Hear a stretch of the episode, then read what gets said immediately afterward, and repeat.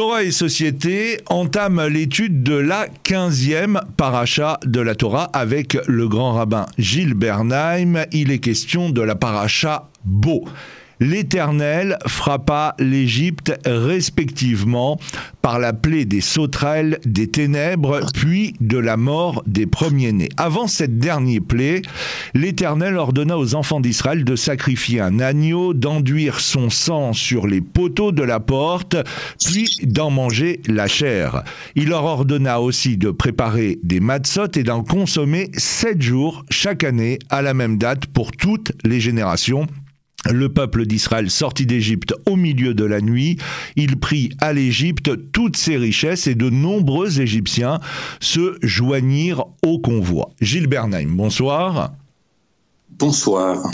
La paracha nous décrit donc les plaies par lesquelles l'Éternel frappa Pharaon, roi d'Égypte et son peuple, mais pourquoi l'Éternel endurcit le cœur de Pharaon afin d'opérer tous ses prodiges autour de lui? Cette paracha s'intitule aussi la paracha de la Géoula, de la délivrance, car c'est à partir d'elle que commence la formation du peuple d'Israël. Et puis, nous pouvons apprendre de la paracha un principe important sur le libre arbitre et la foi lorsque Dieu endurcit le cœur de Pharaon.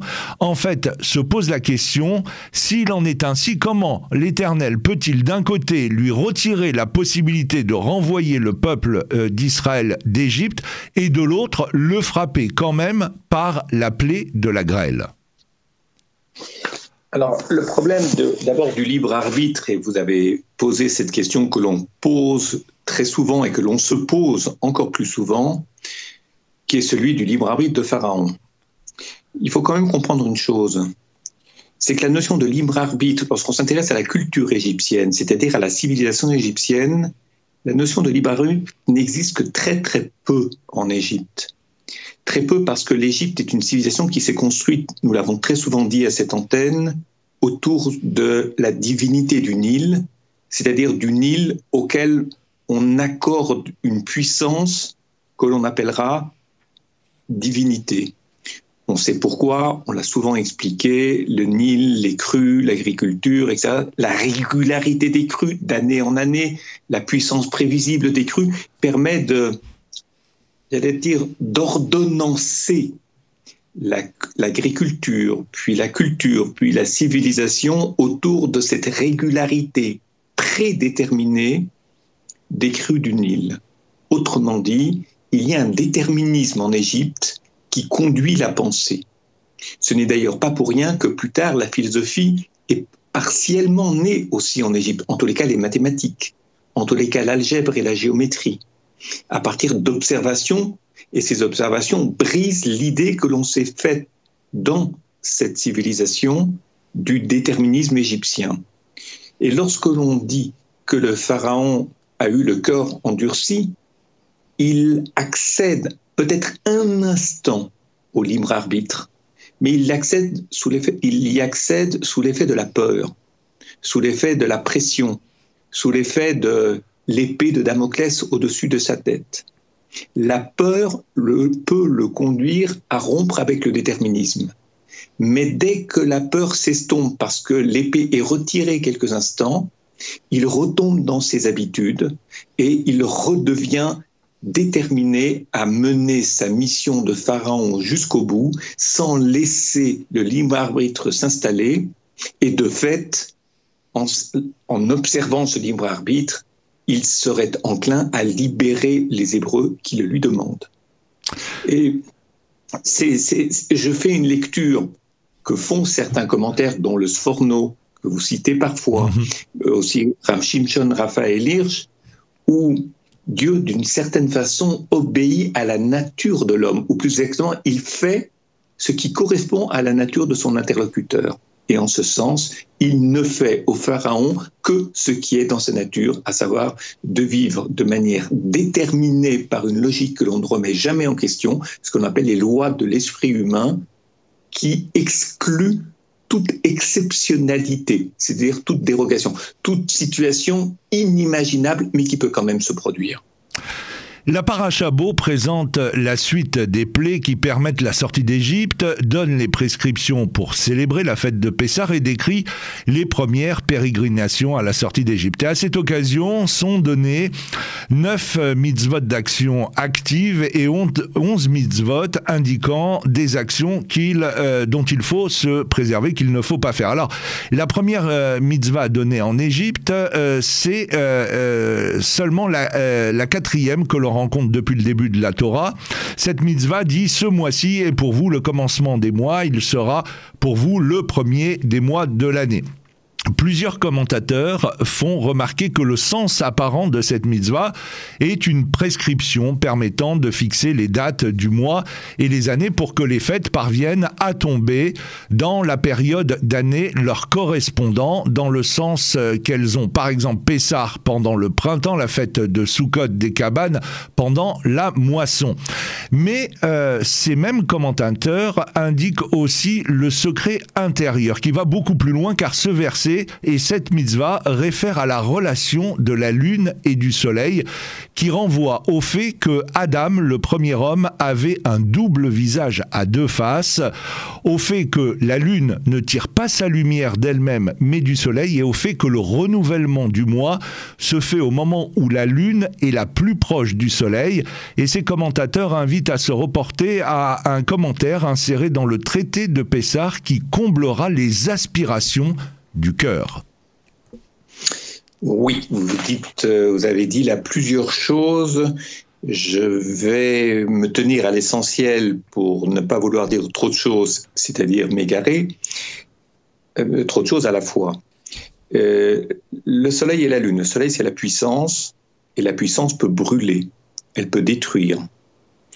La lune n'a de la lumière que par contraste avec le soleil. Et il y a cette fameuse discussion talmudique dans le traité de Choulin, qui est très connue, qui s'interroge sur l'inégalité entre la Lune et le Soleil, alors que les deux astres avaient été créés gdolim, c'est-à-dire grands. Autrement dit, il y avait une équité, l'astre Soleil et l'astre Lune étant qualifiés de la même façon, ils étaient en quelque sorte, entre guillemets, égaux, ou l'égal l'un de l'autre.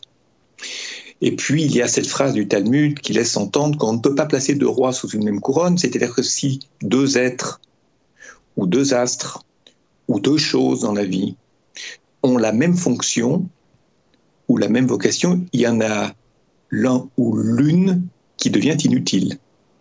C'est comme si vous avez deux personnes qui fonctionnent de la même façon, qui ont les mêmes qualités et les mêmes défauts, nul ne peut combler les insuffisances de l'autre. Et cette double puissance peut au contraire devenir insupportable pour les tiers. Alors la Lune et le Soleil, la Lune a pris sur elle d'être diminuée. Mais celui qui est diminué, c'est celui qui est retiré d'une certaine part de sa puissance. Autrement dit, la Lune devient complète et elle va devenir la ligne de force du calendrier hébraïque du fait que, à l'image de celui qui se met en retrait pour faire de la place à l'autre, la Lune s'est diminuée pour permettre au Soleil d'apporter et je dirais d'exercer sa toute-puissance. Et ça, ce mérite-là, il est non seulement reconnu par Dieu dans le texte talmudique, mais il est considéré comme primordial. S'il n'y a pas de retrait, s'il n'y a pas de faire de la place à l'autre, Autrement dit, s'il n'y a pas d'accueil de l'autre, s'il n'y a pas d'hospitalité, alors le monde n'est pas viable. C'est ce que Dieu va laisser entendre et c'est ce que le Talmud va dire et commenter ensuite. Et c'est vrai que s'intéresser au calendrier et à l'ordonnancement des mitzvot à partir de ce moment-là, où il est question finalement de la néoménie, du Rosh Chodesh, mhm. de l'importance de la lune laisse entendre aussi de quelle manière l'histoire hébraïque va commencer, puisqu'elle commence à compter de la sortie d'Égypte. Et l'histoire hébraïque, elle se construit autour de cette idée de la mise en retrait, de l'accueil de ce qui est étranger. Il n'est, d'ailleurs pas inutile de rappeler, puisque vous l'avez, c'est une question que vous avez soulevée tout à l'heure, un peu plus tôt, à savoir que pour ne pas ce qui a caractérisé, ce qui a singularisé les Hébreux en Égypte au moment des plaies que Dieu a déposées sur l'Égypte, c'est le fait que sur les linteaux de leur tente ou les linteaux de leur maison, il y avait un signe distinctif. Et ce signe distinctif était associé au sang.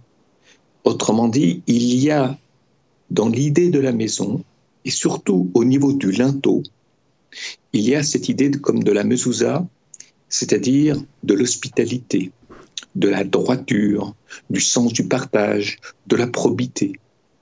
Et le fait de mettre ce qui symbolise l'idée de la toute-puissance, le sang, la vie, de le mettre à l'épreuve de l'idée de l'hospitalité, de l'accueil, de ce que nous venons de dire, c'est probablement une manière de laisser entendre que les Hébreux ont le droit d'être puissants ou de vouloir le devenir, à une condition, c'est que la puissance ne leur sert pas, ne leur serve pas, je dirais, de moyens pour effacer la misère du monde, ou la misère qui est en soi, la fragilité, la précarité.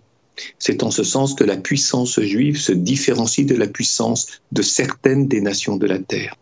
Ce souci du retrait, de l'accueil, et du partage. Chaque premier-né en terre d'Égypte mourra et l'aîné de Pharaon assis sur son trône jusqu'à l'aîné de la servante assis derrière la meule ainsi que l'aîné de l'animal.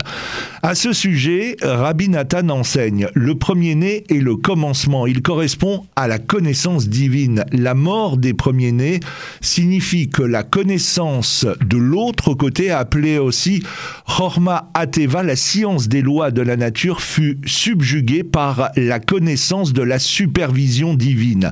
La foi est symbolisée par mon fils, mon premier-né Israël, car c'est dans cette connaissance que réside notre origine spirituelle. En d'autres termes, Israël provient d'au-dessus des lois de la nature, dit Rabbi Nathan. Oui, et ce commentaire de Rabbi Nathan est à la fois très riche et en même temps subtil. Subtil voulant dire qu'il faut bien le comprendre. La position d'un premier-né, d'un aîné, n'est jamais simple. J'enlève le mot jamais, je dis elle n'est pas simple. Elle peut être euh, bivalente, je n'ai pas dit ambivalente, elle peut être bivalente, au sens que le premier-né est celui sur lequel on s'investit le plus. Euh, on met beaucoup d'attentes sur le premier enfant, dans la mesure où il existe tout seul face à ses parents, qu'il est un sujet non seulement à part entière, mais un sujet, je ne dis pas tout puissant, mais occupant tout l'espace, qui n'a pas eu encore l'occasion de partager cet espace, de se restreindre, de les faire de la place à l'autre, pas seulement dans la chambre à coucher, et pas seulement au niveau des jouets. C'est vrai. Et d'un autre côté, dans la relation que l'on a avec un aîné, on est souvent enclin à faire des erreurs. Parce que lorsqu'on n'a pas eu d'enfant, on fait ses premières armes sur le premier enfant. Et parfois, on se trompe. On se trompe, on prend ses désirs pour des réalités. L'adulte ne sait pas toujours s'adapter à l'enfant, ne sait pas comment faire passer quelque chose, parce qu'il ne l'a jamais expérimenté, en tous les cas rarement expérimenté. Ensuite, on tire des leçons et des réussites et des échecs avec le premier enfant. On corrige le tir. Et puis les parents sont aussi moins stressés.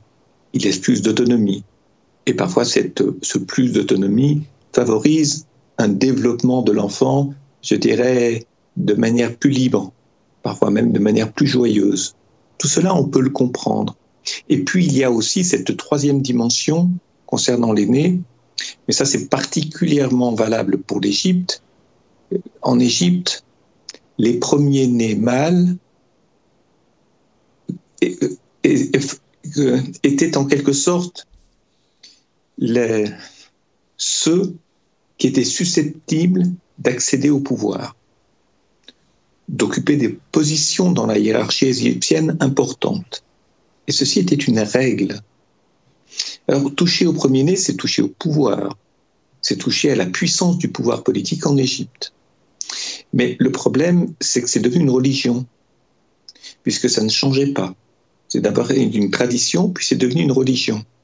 Et à partir du moment où le politique et le religieux se confondent, se rencontrent de manière un peu trop fusionnelle, l'intelligence est mal à même de remettre en question des dévoiements dans le comportement, dans la pensée, dans l'intelligence, et se laisse entraîner par les lois du déterminisme. Ça a toujours été comme ça, c'est comme ça, et ça sera toujours comme ça. L'atteinte qui a été faite au premier-né d'Égypte va évidemment briser l'Égypte, en tous les cas sur le moment. C'est aussi une manière de toucher au plus haut de la hiérarchie du pouvoir égyptien, au plus haut, mais aussi au plus bas.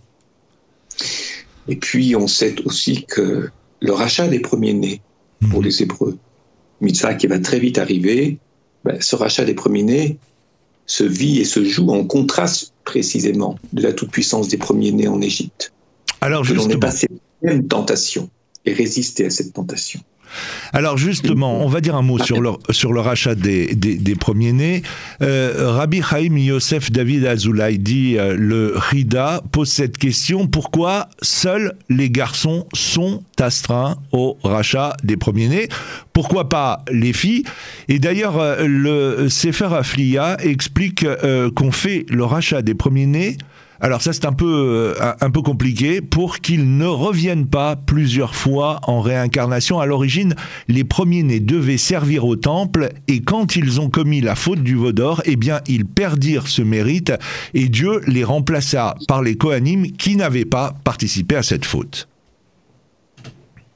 Oui, la question que vous posez est une question à la fois euh, très simple et en même temps très obscur, c'est très très difficile, très compliqué, plus exactement. Je ne pense pas qu'il soit question de virilocentrisme contre lequel il faille lutter, c'est-à-dire euh, retirer quelque chose au pouvoir des premiers-nés garçons. Ceci étant, euh, il n'est jamais inutile de rappeler que lorsque il a été demandé à Abraham de changer son nom. Et il a été demandé par Dieu à Abraham dans, Sefer Bereshit de, de changer son nom, de pratiquer la circoncision sur lui-même. Il n'est pas demandé en contrepartie un rite à accomplir aux femmes. Il n'est pas demandé aux femmes d'accomplir un certain rite. Pourquoi la circoncision?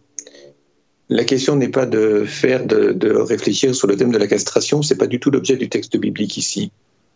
Par contre, il est demandé pour que ce couple puisse avoir un enfant, autrement dit, puisque jusque-là, ils, ne pouvaient pas en avoir, pour que ce couple puisse faire histoire, il faut que l'homme retire quelque chose de l'organe sexuel, c'est-à-dire de l'organe de la toute-puissance sexuelle de l'homme. Retirer. C'est le même thème que celui que nous avons évoqué dans cette émission. Toujours cette idée du retrait faire de la place à l'autre, ne pas vouloir posséder l'autre, s'approprier l'autre, maîtriser l'autre. Alors pour ce qui concerne le rachat du, premier-né, je serais enclin à considérer que je n'ai évidemment pas lu de commentaires là-dessus. Concernant le pourquoi pour la femme il n'y a pas de rituel, que ce soit d'un rachat ou d'une autre chose, les kabbalistes parlent d'un rituel. Mais les rituels pour les hommes et les rituels pour les femmes peuvent être très différents dans leur apparence très éloignée. Euh, lorsqu'on fait la circoncision sur l'homme, le pendant de ce rite pour les hommes dans la Kabbale, c'est pour la femme qui est mariée, et seulement lorsqu'elle est mariée, de se couvrir les cheveux. Vous me direz, mais quel, quel est le lien mais là, on ne peut pas réfléchir en termes de raison occidentale. Lorsqu'on fait pratique la circoncision sur un garçon, on dépose sur sa tête une certaine couronne. Une couronne, c'est le symbole de la puissance. Le retrait, mais avec une puissance qui permet, plutôt plus exactement, une puissance qui se nourrit d'un retrait, d'une soustraction. On l'a expliqué tout à l'heure dans l'émission. Pour la femme, c'est autre chose. Il peut y avoir une puissance féminine. j'allais dire, une sexualisation des relations entre la femme et l'homme qui passe par le cheveu. Et le fait de couvrir la tête, c'est aussi retirer quelque chose à la femme pour lui donner, ou je dirais, pour modifier sa puissance et la rendre compatible avec ce que l'on appelle une rencontre où la puissance de l'un et la puissance de l'autre sont, sont atténuées, sont restreintes par l'idée d'un retrait ou d'une soustraction. Autrement dit, avoir conscience de ses manques lorsqu'on rencontre l'autre et l'autre avec le premier est la meilleure manière d'avoir une relation qui soit productive, une relation qui soit une bénédiction, c'est-à-dire qui enrichisse l'un et l'autre, et le produit de ce double enrichissement, cela s'appellera l'enfant. Je pense qu'il en est de la sorte aussi à propos du rachat des premiers-nés, mais pas du tout sous la forme d'un rachat. La Kabbale donne des explications que je ne saurais déposer devant nos auditeurs aussi rapidement. Deux questions avant de, clore euh, cette émission euh, pour euh, finir avec cette étude de la Parachabo. Le prophète Élie enseigne que l'Éternel infligea dix plaies aux Égyptiens. Chacune d'entre elles correspond à un châtiment que les Égyptiens firent subir aux Hébreux. Une mauvaise mesure ne peut s'abattre sur l'homme qu'à cause de ses mauvaises actions. Et cette notion, Gilles Bernheim, de mesure pour mesure est très importante dans la tradition juive. Oui, alors il faut aussi retrouver, et ça nous ne l'avons pas fait, il faut aussi retrouver euh, de quel mauvais traitement il s'agit mhm. que les Égyptiens ont fait subir aux Hébreux ce n'est pas si facile que cela, c'est faisable, mais ça, ce n'est pas si facile que ça à retrouver dans le texte.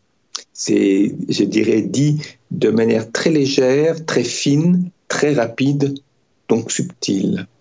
Mais c'est vrai que Mida que Mida, mesure contre mesure, vous savez, pour, que l'Égypte prenne conscience, mais je, pense, ne pense pas seulement à l'Égypte, pour que quelqu'un ou une collective prenne conscience de ses déviances, de ses erreurs, de ses mauvaises actions, lorsqu'elle n'en a pas conscience, ou du moins lorsque elle le fait de manière si évidente, si naturelle, mais peut-être aussi de manière si perverse, et le pervers ne se rend pas toujours compte de la, la, de la perversion qu'il fait subir aux autres, il faut, pour lui faire prendre conscience, frapper un grand coup. Parce qu'il y a des gens qui sont pas du tout, je dirais, qui sont pas du tout à même de travailler le symbolique. Autrement dit, ils ont besoin d'un langage très direct, très brut pour être réveillés. Ils ne vont pas creuser, réfléchir, méditer sur le sens de tel ensemble, de tel sous-ensemble, etc. Ce qu'on appelle le mode symbolique le rêve, par exemple, ou les interprétations de sur l'inconscient, et ça, c'est pas du tout le propre des Égyptiens. Et pour ce faire, c'est-à-dire pour être euh, notamment en état d'éveil, pour qu'il y ait une prise de conscience chez eux, le coup est fort, et peut-être qu'à ce moment-là, ils prennent conscience, mais le font-ils? Ils prennent conscience qu'ils ont fait la même chose, mais parfois d'une manière tellement évidente pour eux qu'ils n'en ont même plus conscience comme les gens qui sont mal polis ne se rendent pas compte qu'ils sont mal polis. Évidemment. Pour eux, c'est un langage naturel. Dernière question euh, euh, qui se pose à la lecture de cette paracha. Dernière question pour cette émission, parce qu'il euh, il y aurait encore des, des, milliers de questions à poser sur cette paracha. Pourquoi est-ce que l'Éternel frappa lui-même les premiers-nés égyptiens? Il aurait pu le faire par l'intermédiaire d'un de ses anges serviteurs et Rabbi Shimon Bar Yochai enseigne que les anges ne savent pas décerner entre la goutte qui conçut un premier-né et celle d'un autre enfant, seul l'Éternel le pouvait. C'est possible. Ah, quand je dis c'est possible, c'est pas pour euh, donner l'impression que je doute de cet enseignement qui recouvre la littéralité du texte. Quand je dis c'est possible, c'est au sens que il y a euh, dans la volonté divine, il y aurait dans la volonté divine un souci d'éduquer. Le problème, c'est qu'il est parfois impossible d'éduquer quelqu'un qui ne vous entend pas. C'est-à-dire qui écoute, mais qui n'entend pas. Quand je dis qu'il écoute, oui, il enregistre, mais il n'y a pas d'entendement, ça ne résonne pas dans son esprit. Ça n'a pas de vie, ça ne modifie rien de sa vie intérieure, de son mode de pensée, de sa manière de parler ou de se comporter. Et là est le problème, et je trouve le comportement, si je peux me permettre de le dire avec ces mots-là, le comportement du, du divin dans cet épisode des plaies de la sortie d'Égypte est extraordinairement thérapeutique, extraordinairement pédagogique. Il est violent lorsque l'autre n'entend plus rien et il est subtil lorsque l'autre a une capacité d'entendement. Autrement dit, il s'adresse à chacun à hauteur de sa capacité d'écoute ou d'entendement. Ça, c'est comme cela que fonctionne le divin dans le texte biblique. Et ma foi, c'est peut-être une leçon pour nous. Lorsque l'on est face à des groupes ou face à des personnes qui vivent dans la perversion, qui n'entendent plus, et peut-être que s'ils entendaient la fragilité de l'autre qu'ils martyrisent, il est possible soit qu'il deviendrait fou, soit qu'il se suiciderait. Et on en était très loin en Égypte. C'est sur ces mots que s'achève cette émission Torah et Société avec le grand rabbin Gilles Bernheim. Nous évoquions ce soir la Parachabo et bien évidemment, on se donne rendez-vous la semaine prochaine pour un nouveau numéro de Torah et Société. Bonsoir. Bonsoir.